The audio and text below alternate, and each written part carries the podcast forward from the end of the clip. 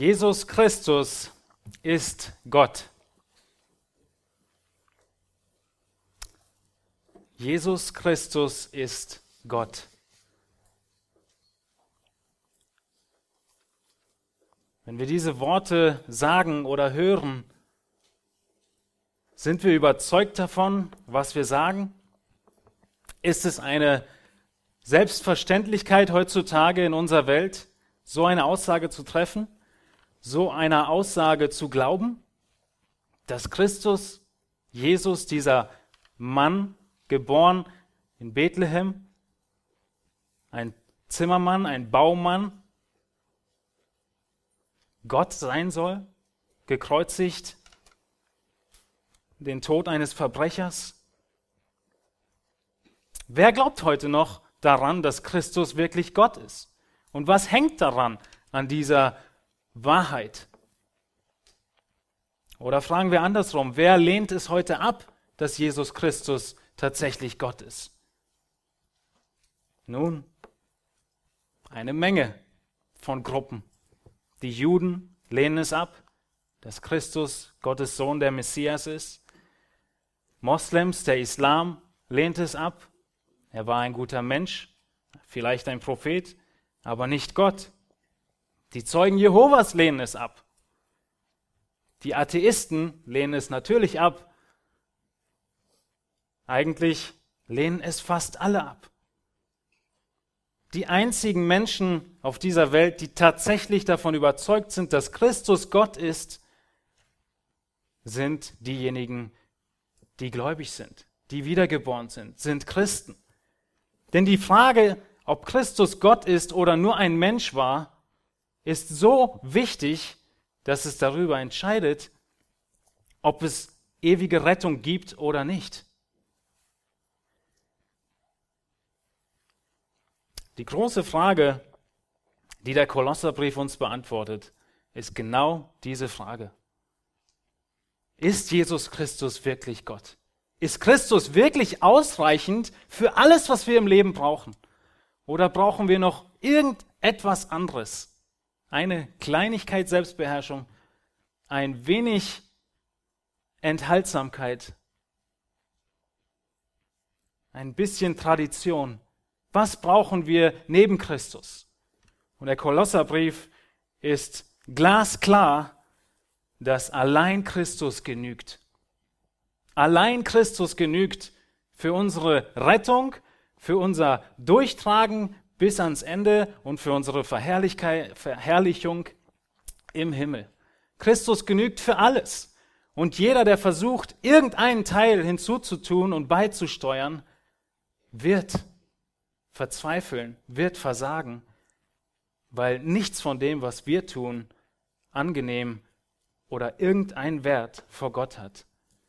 Alles, was wir tun, was Gott annimmt und ihm wohlgefällig ist, können wir nur aufgrund von Christi perfektem Leben, das uns zugerechnet wird, durch das wir gerechtfertigt sind. Und dieser Kolosserbrief, mit dem wir heute beginnen wollen, wie Matthias schon sagte, hat genau das als zentrale Aussage.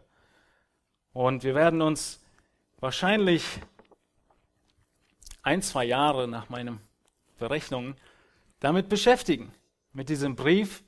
Und wir werden relativ schnell durchgehen durch den Brief. Nur heute muss ich langsam beginnen und ich schaffe nur anderthalb Verse. Aber Paulus betont in dem Kolosserbrief wie in kann man eigentlich sagen, keinem anderen Brief in der Kürze und in der Tiefe die Person Jesu Christi.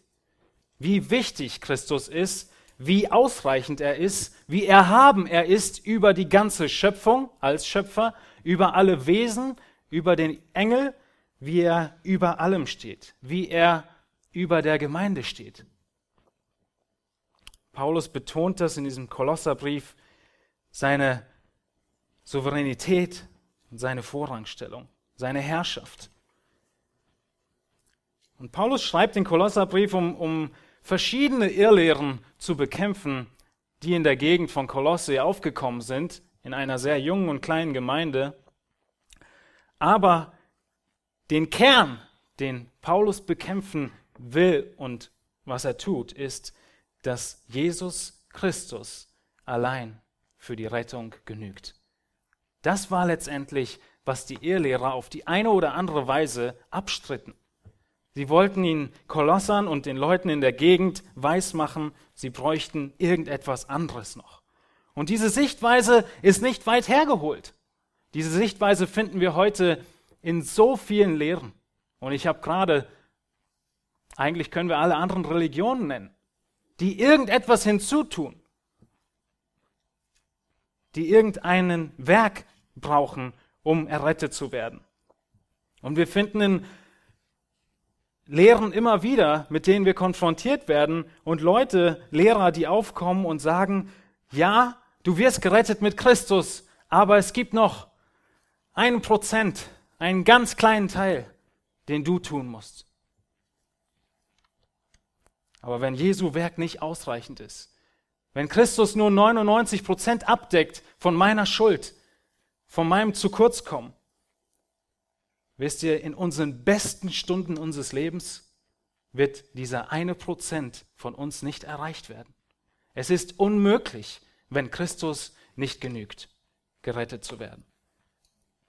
Und Christus ist der Herr dieser Schöpfung. Er ist der, das Haupt des Leibes. Das sind wichtige Aussagen des Kolosserbriefes. Und er allein ist vollkommen ausreichend für Rettung und das geistliche Leben. Es gibt nicht verschiedene Stufen, die wir irgendwann erreichen, wenn wir noch mehr enthaltsam sind und äh, verschiedenste irgendwelche anderen Offenbarungen noch bekommen oder sonst was. All das sind Probleme, die Paulus ansprechen wird im Kolosserbrief. Für alles, was wir brauchen, ist Christus ausreichend. Und die Einheit des Gläubigen mit Christus ist eins der großen Schlüssel dazu. Und wir haben das in Johannes 17, in der letzten Predigt, die ich hielt, schon gesehen, wie wir in Christus sind und diese Einheit, aus dieser Einheit alles andere herauskommt. Und das sehen wir auch heute wieder in diesen ersten zwei Versen des Kolosserbriefes. Das ist die Grundlage. Wir sind mit Christus begraben, wir sind mit Christus auferstanden und wir werden mit Christus verherrlicht werden. Und natürlich, und auch das werden wir im Kolosserbrief sehen, hat das riesige Auswirkungen auf unser Leben. Wir sagen nicht, dass dein Leben sein kann, wie es möge und du kommst in den Himmel. Rettung ohne Heiligung gibt es nicht. Aber Rettung mit irgendeinem Hinzutun von dir gibt es auch nicht. Heiligung ist die Folge von Rechtfertigung und nicht ein Misch daraus oder ein, ja, ich tue mein Teil und Jesus sein oder Gott sein. Christi Werk allein ist ausreichend. Und wenn ihr das, ähm, den kleinen Zettel oder den größeren Zettel euch anguckt, dann ist das all das, was ich heute nicht ansprechen werde und euch trotzdem mitgeben wollte. Einfach diese Aussage des Kolosserbriefes ein bisschen zusammengefasst, eine Gliederung dazu und ähm, wir werden ein bisschen auf die Rückseite mit der Karte gleich noch eingehen, aber ansonsten einfach eine Einleitung für euch, die ihr heute Abend, die kommende Wochen, einfach euch mal angucken könnt. Und ich möchte euch ermutigen, die Apostelgeschichte weiterzulesen, weil auch die werden wir weiter predigen mit Thomas und Matthias, aber auch zu Beginn den Kolosserbrief nur vier kurze Kapitel immer wieder mal zu lesen. Und es wird euch helfen in dem Verstehen der Predigt und im Anwenden der Predigt und im Erinnertwerden an die Predigt. Und der Heilige Geist wird sein Wort nutzen, um in eurem Leben zu arbeiten. Ich möchte beginnen und in den ersten Vers hineinschauen. Aus Kolosser 1, der erste Vers. Wenn ihr eure Bibeln dabei habt, schlagt gerne dazu mit auf. Kolosser 1, Vers 1. Und Paulus beginnt den Brief mit einer, man könnte denken, einem sehr kurzen Gruß. Und einerseits ist es der kürzeste Gruß aller seiner 13 Briefe, diese zwei Verse. Und andererseits ist es ein sehr langer Gruß, weil dieser Gruß, er kommt gar nicht raus aus dem Reden und er geht eigentlich bis in die Verse 20, 23 hinein, wo Paulus immer noch einleitend spricht. Und weil es so starken Übergang hat und wir die ersten Verse besser verstehen werden, lese ich zu Beginn äh, nicht nur die ersten beiden Verse, sondern die Verse 1 bis 14. Kolosser 1 ab Vers 1. Paulus, Apostel Jesu Christi, durch den Willen Gottes und der Bruder Timotheus an die heiligen und treuen Brüder in Christus in Kolosse. Gnade sei mit euch und Friede von Gott, unserem Vater und dem Herrn Jesus Christus. Wir danken dem Gott und Vater unseres Herrn Jesus Christus, indem wir alle Zeit für euch beten, da wir gehört haben von eurem Glauben an Christus Jesus und von eurer Liebe zu allen Heiligen, um der Hoffnung willen, die euch aufbewahrt ist im Himmel, von der ihr zuvor gehört habt durch das Wort der Wahrheit des Evangeliums, das zu euch gekommen ist, wie es auch in der ganzen Welt ist und Frucht bringt, so wie auch in euch von dem Tag an, da ihr von der Gnade Gottes gehört und sie in Wahrheit erkannt habt. So habt ihr es ja auch gelernt von Epaphras, unserem geliebten Mitknecht, der ein treuer Diener des Christus für euch ist, der uns auch von eurer Liebe im Geist berichtet hat. Deshalb hören wir auch seit dem Tag, da wir es vernommen haben, nicht auf, für euch zu beten und zu bitten, dass ihr erfüllt werdet mit der Erkenntnis seines Willens, in aller geistlichen Weisheit und Einsicht, damit ihr des Herrn würdig wandelt, und ihm in allem wohlgefällig seid, in jedem guten Werk fruchtbar und in der Erkenntnis Gottes wachsend, mit aller Kraft gestärkt, gemäß der Macht seiner Herrlichkeit, zu allem standhaften Ausharren und aller Langmut mit Freuden, indem ihr dem Vater Dank sagt, der uns tüchtig gemacht hat, teilzuhaben am Erbe der Heiligen im Licht. Er hat uns errettet aus der Herrschaft der Finsternis und hat uns versetzt in das Reich des Sohnes seiner Liebe indem wir die Erlösung haben durch sein Blut, die Vergebung der Sünden. Soweit nur die einleitenden Worte von Paulus. Und in den folgenden Versen beginnt er erst richtig, Christus und seine Majestät und Herrlichkeit zu beschreiben. Aber in diesen Versen sehen wir, wie Paulus die Kolosser anschreibt und wie eine tiefe Beziehung zwischen ihnen da ist. Obwohl, wie wir noch sehen werden, er die Kolosser überhaupt nie gesehen hat. Er hat die Gemeinde nie besucht. Und dennoch lesen wir diese Worte und denken, sie wären beste Freunde. Sie wären schon durch dick und dünn gegangen. Alle Zeit in den Gebeten von Paulus. Die erste Frage, die wir uns in dem ersten Vers stellen, ist, wer ist der Absender? Und auf der Rückseite des Wochenblattes habt ihr auch ein bisschen die, die kleine Gliederung, die sehr kurz ist. Aber es geht heute um den Briefumschlag des Kolosserbriefes. Und das ist der letzte Briefumschlag, den ich bekommen habe. Eigentlich werden wir uns noch nicht wirklich mit dem Brief selbst beschäftigen. Aber selbst diese einleitenden Worte sind so voll und sagen so viel aus über diesen Brief, dass sie locker diese Predigt füllen werden. Nun, was ist auf einem Briefumschlag drauf? Selbstverständlich Absender, Empfänger, ein Poststempel, aber dieser Brief ist nicht nur irgendein Brief, wie dieses nette Päckchen von Amazon, sondern vielmehr wie ein Liebesbrief. Der sagt viel mehr aus, dieser Briefumschlag. Heute kriegt man vielleicht nicht mehr so viele Liebesbriefe im Zeitalter der E-Mail, aber selbst den Umschlag guckt man sich genau an. Und der Absender wird ganz deutlich genannt. In Vers 1 nennt Paulus seinen eigenen Namen. Nun, das macht er nach allgemeiner Sitte damals, dass in jeder Kommunikation, in jedem Briefwechsel wurde der Absender, der Empfänger und ein allgemeiner Gruß genannt. Das macht Paulus auch, aber er verschönert es noch viel mehr. So wie du auch einen Liebesbrief die Fakten hättest, aber es sehr gut ausmalen würdest. Paulus ist der Absender. Nun, es gibt immer Leute, die das anzweifeln, Aber Paulus nennt seinen Namen selbst dreimal im Brief persönlich. Das erste Mal in Vers 1, wie wir es schon gelesen haben. Das zweite Mal in Vers 23, äh, wenn ihr einmal weiter guckt, in Kapitel 1, Vers 23 schreibt er, dessen Diener ich, Paulus, geworden bin. Er nennt sich Diener des Evangeliums, was uns zeigt, dass er den Brief geschrieben hat. In Kapitel 4, Vers 18 zum Ende schreibt er, der Gruß mit meiner des Paulus Hand.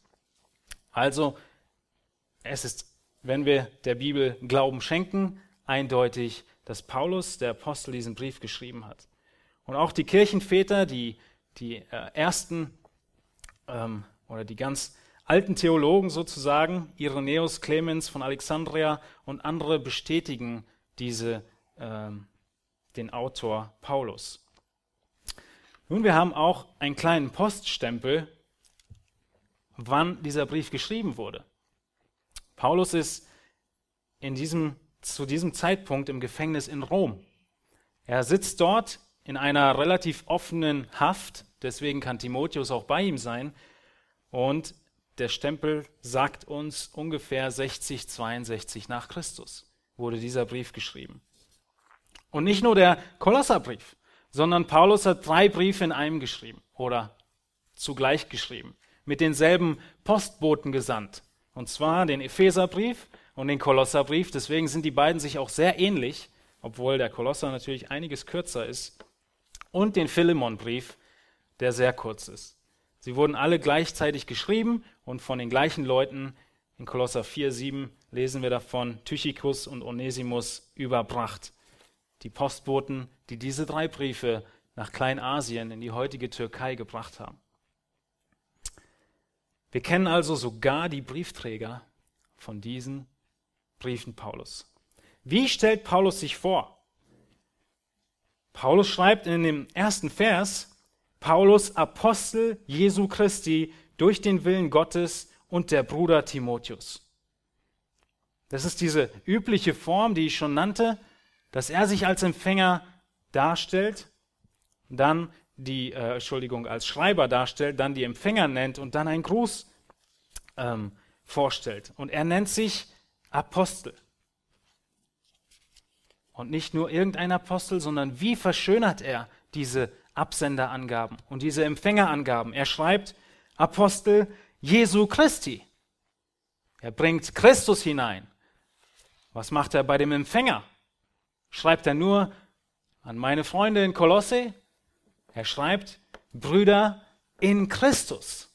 Er bringt wieder Christus hinein und nicht einfach nur beendet er mit einem Gruß, ja, mit freundlichem Gruß Paulus, sondern ganz anders. Er nennt Gnade und Friede sei mit euch. Gnade und Friede ist das Werk Christi. Also in allen drei Dingen, obwohl sie allgemein üblich waren, bringt Paulus Christus mit hinein in seine Anrede. Und das ist nicht nur im Kolosserbrief so, das ist in allen 13 Briefen, die er schreibt, so. Das heißt aber nicht, dass wir es deswegen überlesen, sondern das heißt, dass es ihm irgendwie sehr wichtig war. Denn er hat es abgeändert in gewisser Hinsicht, sagen wir die Standard-Grußformel, und er hat sie dennoch immer gleich wiederholt und nur manchmal ein bisschen angepasst. Gnade und Friede, das ist sein Gruß und das ist allein durchs Werk Christi möglich. Nun, Paulus nennt sich Apostel. Was bedeutet das? Apostel kann einfach nur ein Botschafter sein. Aber in diesem Zusammenhang hier und in allen anderen Briefen auch zeigt es, dass es ein ganz besonders, ähm, ganz besonderer Botschafter ist, der volle Autorität hat, diese Gemeinde zu gründen. Und wir sehen in Epheser 2, dass Paulus diese Aufgabe genau wusste. In Epheser 2,20 schreibt er, dass die Gemeinde auferbaut wird auf der Grundlage der Apostel.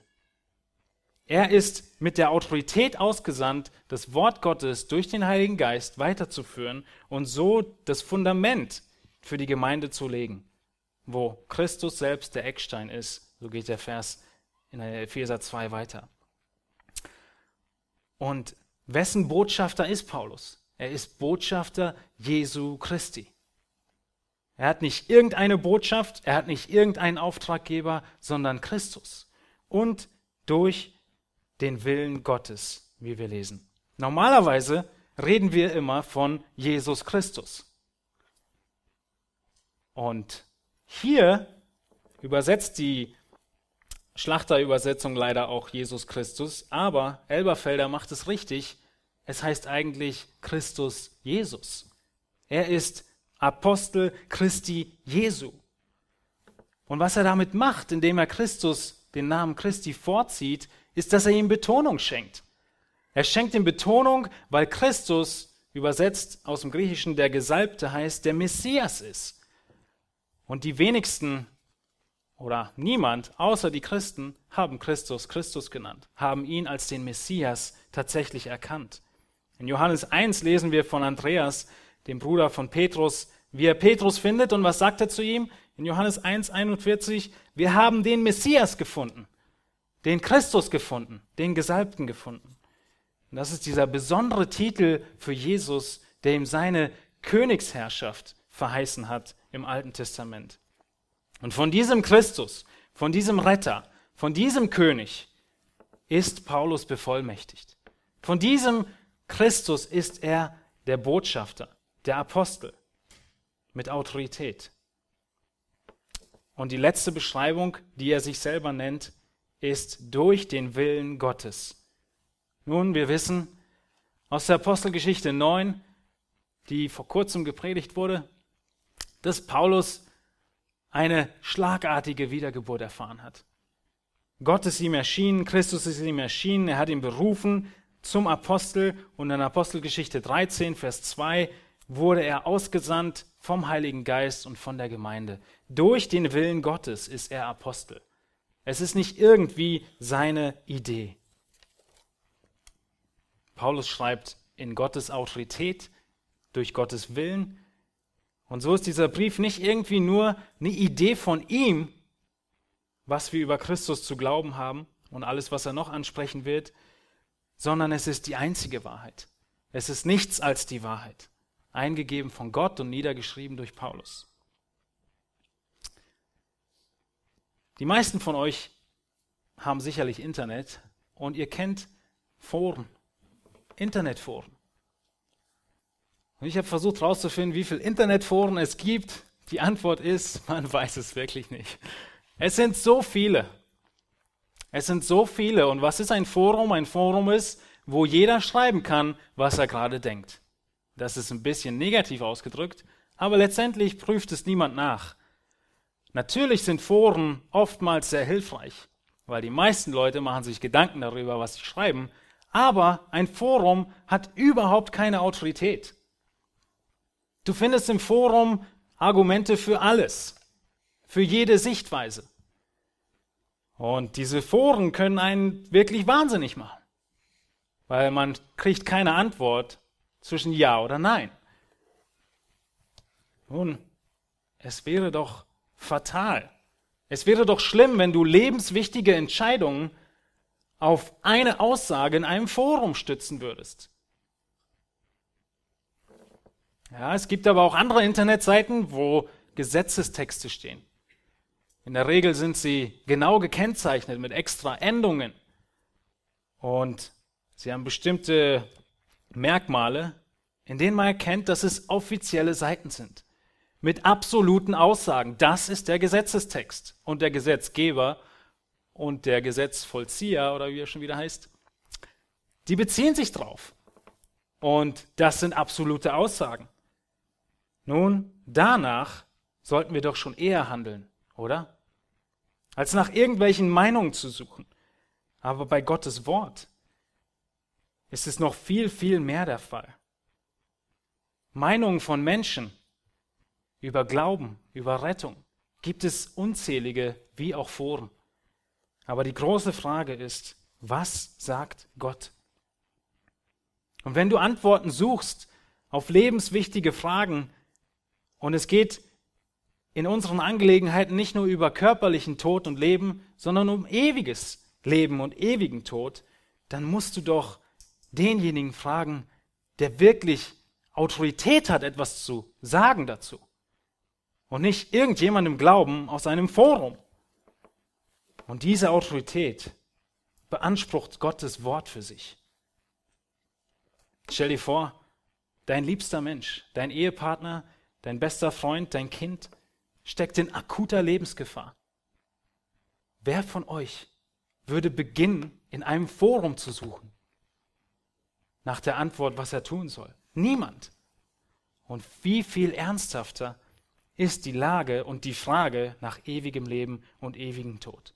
Und Paulus schreibt, dass diese Worte, die er im Kolosserbrief jetzt schreiben wird, Gottes Wort ist. Dass es Autorität hat. Dass es nicht von ihm selbst kommt, nichts Ausgedachtes ist, sondern zuverlässig ist. Gott hat uns sein Wort gegeben. Und die große Frage ist, nimmst du es als solches auf? Wenn du diese Worte liest, liest du sie, als wären sie nur ein Vorschlag unter tausend Foreneinträgen? Oder ist es die Aussage, die wir hier lesen?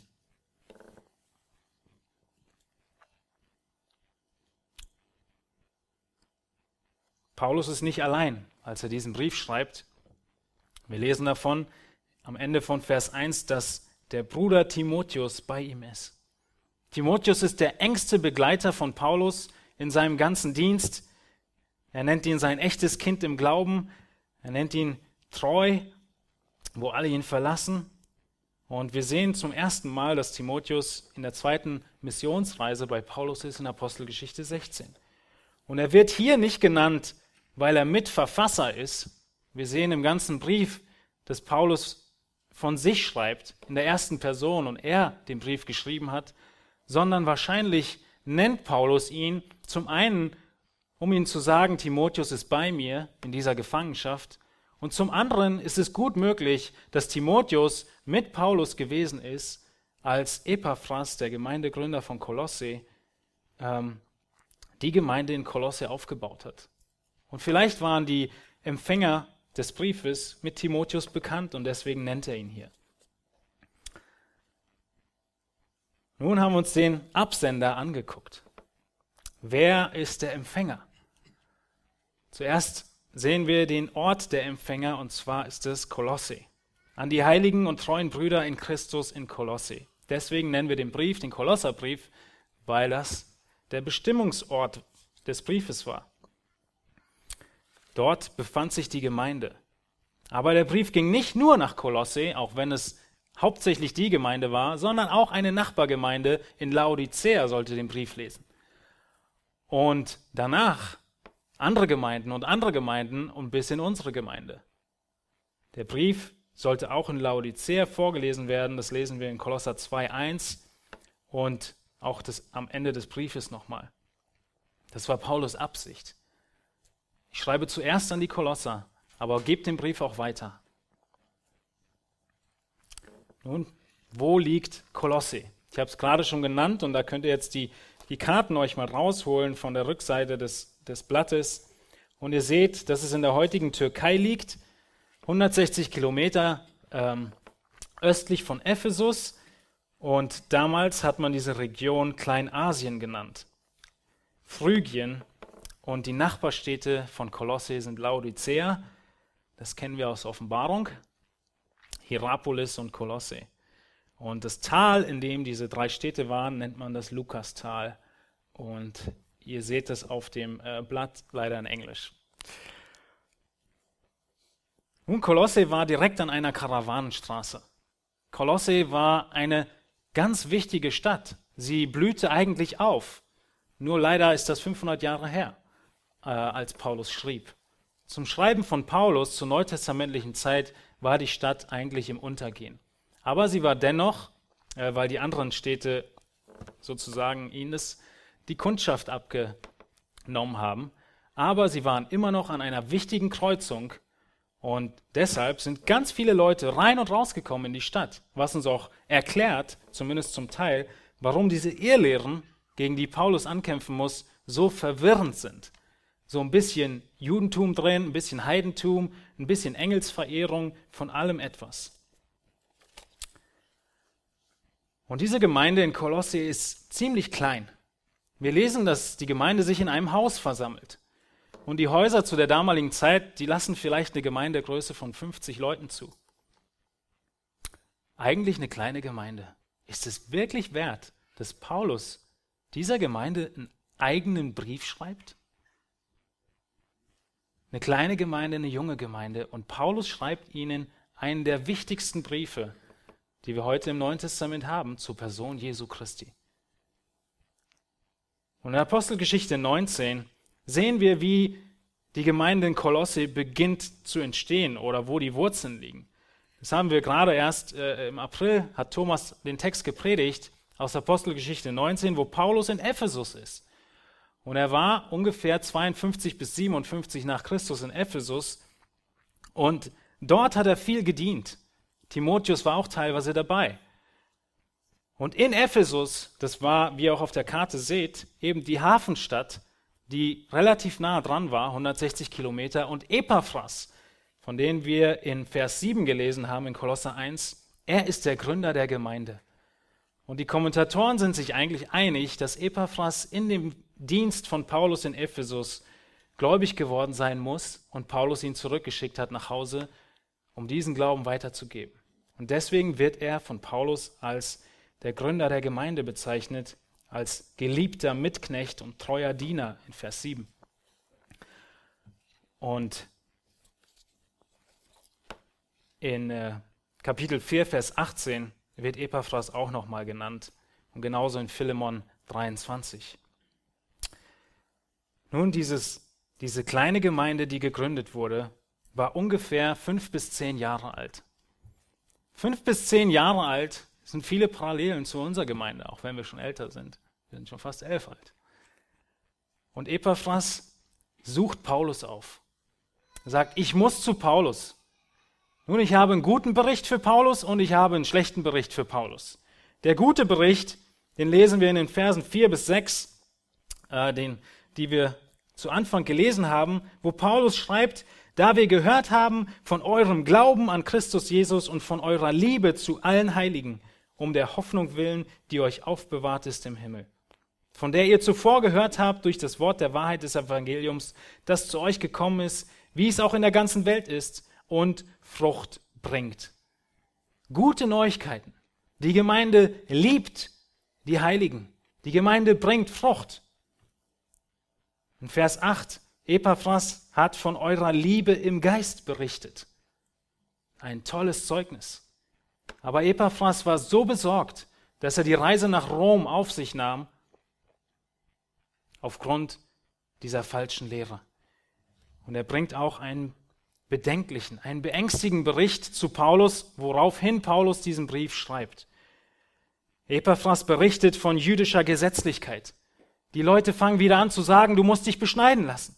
Du musst irgendwelche zeremoniellen Rituale halten.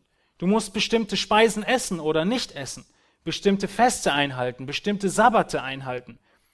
All die Tradition aus dem Judentum.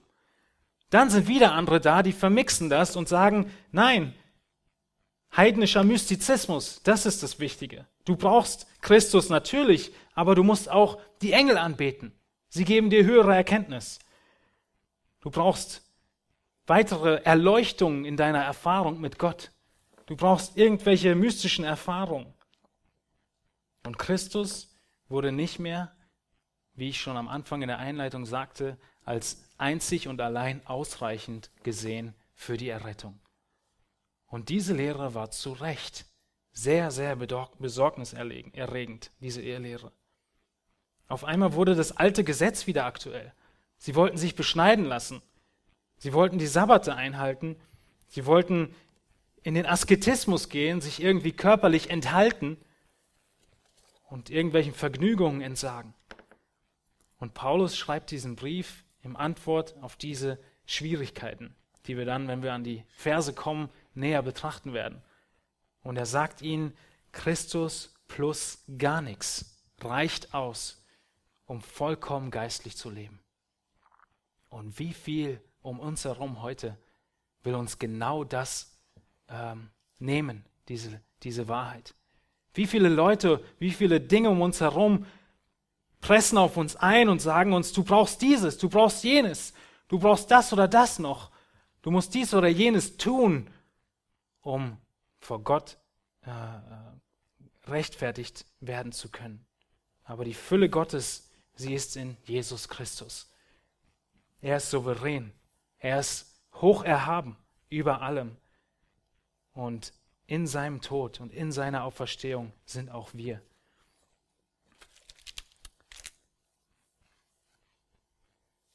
Die Gliederung des Briefes habe ich schon genannt, die findet ihr auch auf eurem Zettel, da können wir jetzt auch nicht drauf eingehen. Die Zeit rast, aber wir gehen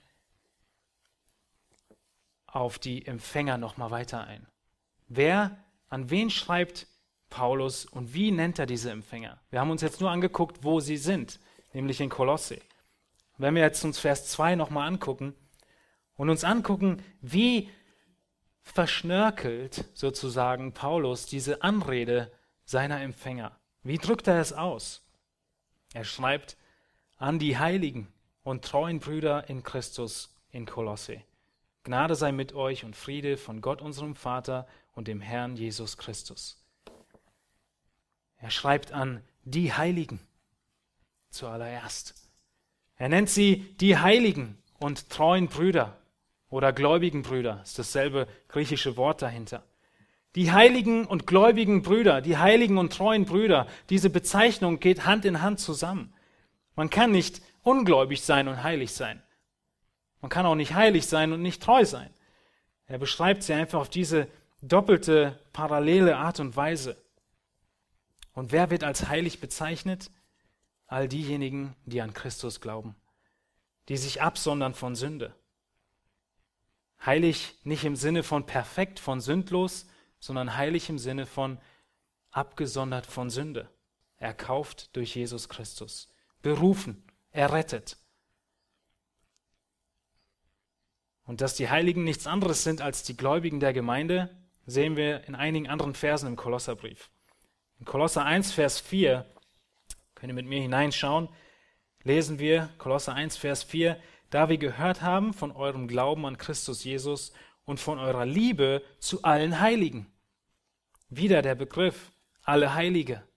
Einfach die Gläubigen, anders gesagt. In Vers 12, einige Verse weiter in Kapitel 1, lesen wir, indem ihr dem Vater Dank sagt, der uns tüchtig gemacht hat, teilzuhaben am Erbe der Heiligen im Licht. Und was ist das Erbe der Heiligen? Ist die Verherrlichung, ist der Himmel. Und wir sehen, dass die Heiligen die Gläubigen sind. In 22, in Kapitel 1, 1 Vers 22, schreibt Paulus, dass Christus gestorben ist in dem Leib seines Fleisches durch den Tod um euch heilig und tadellos und unverklagbar darzustellen vor seinem Angesicht. Da sehen wir schon, wie Paulus beginnt klarzustellen, Christus ist gestorben und hat euch heilig, unverklagbar dargestellt. Ihr kann niemand euch mehr verurteilen, wenn Christus für euch gestorben ist. Diese absolute Aussage. Und sie sind heilig geworden durch den Tod Jesu. Und in Vers 26, das letzte Beispiel, das Geheimnis spricht Paulus von dem Geheimnis, das verborgen war, das jetzt aber seinen Heiligen offenbar gemacht worden ist. Die Heiligen, die Paulus hier anspricht, sind die Gläubigen. Und ich habe schon genannt, er spricht zu ihnen, auch in den folgenden Versen, als wäre er so eng mit ihnen verbunden, wie man es irgendwie nur vorstellen kann. Und er ist es auch durch Christus, wie wir gleich sehen werden. Unser Ruf, unsere Berufung wird von Paulus in 2. Timotheus auch als heilig genannt. Könnt ihr nachschlagen, 2. Timotheus 1, Vers 9. Nun, Paulus hat diese Gruppe ganz gezielt vor Augen. Die Heiligen in Kolosse. Diese Gemeinde, diese speziellen Leute in Kolosse, an die schreibt er. Was bedeutet treue Brüder. Seine zweite Beschreibung der Heiligen. Nun, in dem Begriff Brüder war es damals üblich, das so zu schreiben, können wir heute auch Schwestern einbeziehen und einfach Geschwister übersetzen. Einige Übersetzungen machen das auch und schreiben schon Geschwister. Aber, wie ich schon sagte, hat Paulus die Kolosser nie kennengelernt. Und er spricht sie trotzdem als Brüder an. Und wie alles in diesen Einleitungen können wir das auch schnell überlesen, aber da steckt viel mehr hinter. Als Brüder wurden nur diejenigen bezeichnet, die man wirklich eine enge Beziehung zu ihnen hatte, wo man sagen könnte, das ist mein zweites Zuhause. Die hat man Brüder genannt in der Kultur damals. Und sonst hätte man diesen Begriff nicht gebraucht. Und Paulus nennt sie treue oder gläubige Brüder in Christus. Wie kann das sein, dass er sie so herzlich anspricht, obwohl er sie nie getroffen hat? Und die Antwort, die sehen wir gleich darauf auf in dem Satz oder in den zwei Worten in Christus. Paulus hat vor Augen, dass er und die Kolosser zur gleichen geistlichen Familie gehören. Sie gehören zu ein und derselben Familie. Sie haben ein und denselben Vater, der sie errettet hat. Und auch das erinnern wir uns an, an Johannes 17, an die Predigt von damals. Er sieht die Gläubigen als zur gleichen Familie gehörend. Wie sieht es bei dir aus? Wie siehst du deine Geschwister im Herrn? Wenn du an, diesen, an einen ähnlichen Begriff denkst, mit dem du jemanden bezeichnen würdest, der dir wirklich nachsteht, könntest du so deine Geschwister in der Gemeinde bezeichnen? Denkst du überhaupt manchmal drüber nach, vielleicht auch häufiger, dass du mit all denen, die Christus erkauft hat, hier in der Gemeinde Hellersdorf zu einer Familie gehörst? Ist dieses Bild dir überhaupt im, im Bewusstsein? Ich denke, wir sollten viel mehr und viel öfter an dieses Bild denken, was Paulus hier vor Augen hat. Sonst würde er es nicht so schreiben können. Das ist dieser Hintergrund, der deutlich wird aus diesem Gruß und auch wie er nachher die Verse ähm, weiter schreibt und für sie betet. Und wie wir in der Familie füreinander sorgen und aufeinander Acht haben und füreinander beten, genauso sollten wir das und tut Paulus es in der Gemeinde. So macht man das in einer Familie. Man hält zusammen. Sicherlich gibt es viele kulturelle und soziale Unterschiede damals, aber diese Verbundenheit ist in Christus. Und das sind die Worte, die er hinten dran hängt. Treue Brüder in Christus. Geschwister in Christus. Kolosse ist nur der Ort, wo sie wohnen. Sie sind in Kolosse. Aber in Christus ist eigentlich das, wo sie wirklich hingehören. Und dieses in Christus steht im großen Kontrast zu dem vor der Errettung sind wir in Adam. 1. Korinther 15, 22, denn gleich wie in Adam alle sterben, so werden auch in Christus alle lebendig gemacht werden. Und diese Gegenüberstellung schwingt mit. In Christus zu sein bedeutet, unter seiner Herrschaft zu stehen. Und in Kolosser 1, 13 lesen wir von diesem Übergang, von diesem Umzug. Kolosser 1, 13, er hat uns errettet aus der Herrschaft der Finsternis und hat uns versetzt in das Reich des Sohnes seiner Liebe. Ein vollkommener Umzug, wie auf einen anderen Planeten. Und unsere ganze Existenz bekommt eine neue Ausrichtung, weil wir in Christus sind. Und diese Auswirkung hat, diese Tatsache hat Auswirkungen auf unser Leben. In 2 Vers 6, in Kolosser 2 Vers 6 beginnt Paulus mit Anwendung. Und dann ab Kapitel 3 noch viel mehr. Wie ihr nun Christus Jesus den Herrn angenommen habt, so wandelt auch in ihm. Es hat Auswirkungen in unserem Leben. Wir sind in Christus zur Fülle gebracht. In Christus sind wir den Sünden gestorben. In Christus sind wir begraben, das Symbol der Taufe. In Christus sind wir auferstanden. In Christus sind wir lebendig gemacht. Und durch Christus ist uns alles vergeben worden. Und deshalb streben wir danach, wie Christus zu leben. Und diese Anwendung dieser Wahrheit beinhaltet unser ganzes Leben. Wir folgen Christus nach und arbeiten Tag für Tag fleißig daran, Christus ähnlicher zu werden, weil wir in Christus sind. Und so nennt Paulus seine Empfänger. Nun, was können wir jetzt sonst noch von diesem Briefumschlag lernen? Von diesen wenigen Versen der Einleitung, von diesem Absender, von diesem Empfänger, von diesem Poststempel. Wir haben gesehen, dass Paulus seinen Brief beginnt mit der Autorität, in der er schreibt, mit der Autorität Gottes. Und die ganze Bibel beansprucht für sich, Gottes Wort zu sein und genauso auch dieser Brief, in dem einige sehr, sehr kontroverse Themen angesprochen werden. Es ist Gottes Wort. Es ist die Autorität, es ist das Fundament der Gemeinde. Und deshalb ist es unsere Aufgabe, es als Gottes Wort anzunehmen, es als Autorität anzunehmen. Diese Worte, die wir lesen, erfordern, dass wir nach ihnen handeln. Und nicht nur wie eine Meinung im Internetforum lesen und vergessen. Es sind absolut gültige Aussagen. Und die Frage an dich ist, nimmst du diese Worte als Gottes Worte an? Der Absender ist Gott selbst. Paulus ist nur der Schreiber. Und er spricht seine Empfänger als Heilige an. Er sieht sie als Geschwister.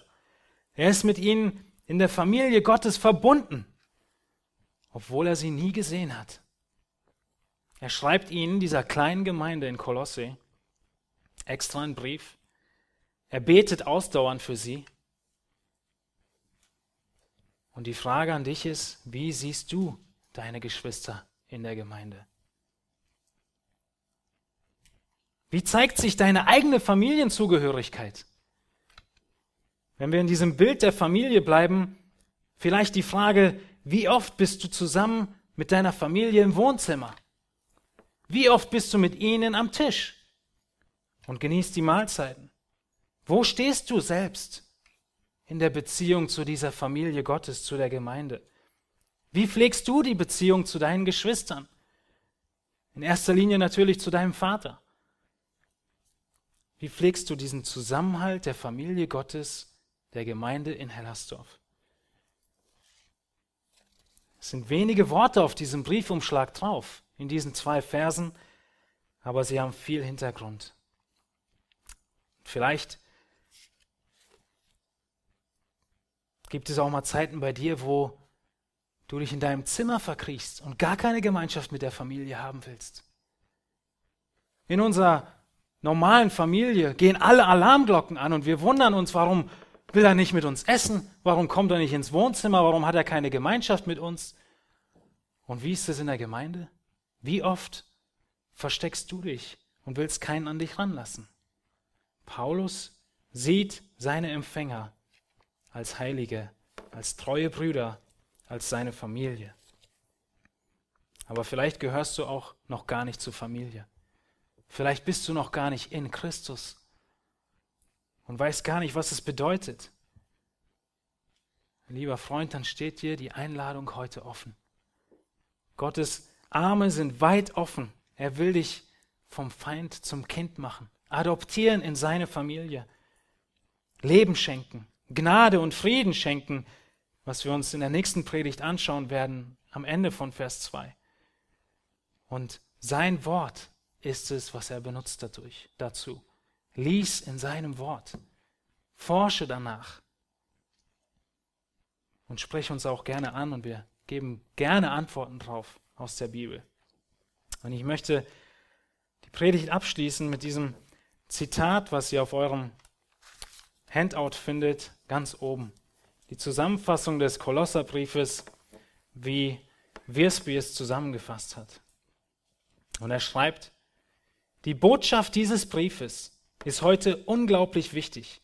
Ich höre zu viele Stimmen, die mir sagen, ich brauche irgendetwas mehr als Jesus Christus irgendwelche besonderen Erlebnisse, irgendwelche neue Lehre, irgendetwas Zusätzliches zu meinem christlichen Leben. Paulus aber versichert uns, dass das, was ich brauche, die Wiederentdeckung von dem ist, was ich schon in Christus habe.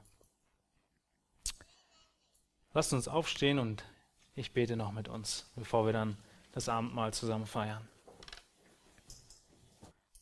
Himmlischer Vater, wir möchten dir danken, dass du uns nicht im Ungewissen gelassen hast, dass du uns nicht mit irgendwelchen mündlichen Überlieferungen allein gelassen hast, sondern dass du uns dein Wort geschenkt hast.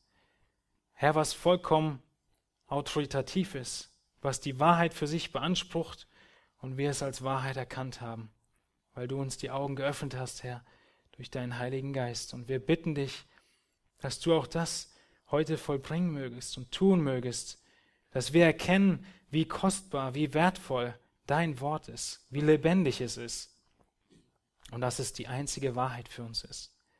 Lass uns neu erinnert sein und es auch als dein Wort betrachten, es entsprechend hochachten, ihm entsprechend Zeit widmen im Lesen deines Wortes, im Nachdenken über dein Wort. Ob über den Kolosserbrief oder die 65 anderen Bücher, die du uns gegeben hast, Herr. Wir bitten dich, dass wir dein Wort als das achten, was es wirklich ist und mit der Autorität annehmen, mit der es kommt, von dir als unserem Schöpfer. Hilf du uns, Herr, im Denken über unsere Geschwister in Christus, Herr, es wieder neu zu kalibrieren, es wieder neu auszurichten auf das, was worin du Einheit geschaffen hast in Christus. Und Herr, dass wir einander sehen mögen als die engsten Brüdern und Schwestern in der Gemeinde, aufeinander Acht haben, füreinander da sind. Und dass wir auch, Herr, unseren Teil in der Familie, im Dienst für dich erfüllen mögen. Segne du uns auch, Herr, im Nachdenken über dein besonderes Opfer gleich im Abendmahl. Wir möchten dir danken, dass du, Christus, für alles genügst.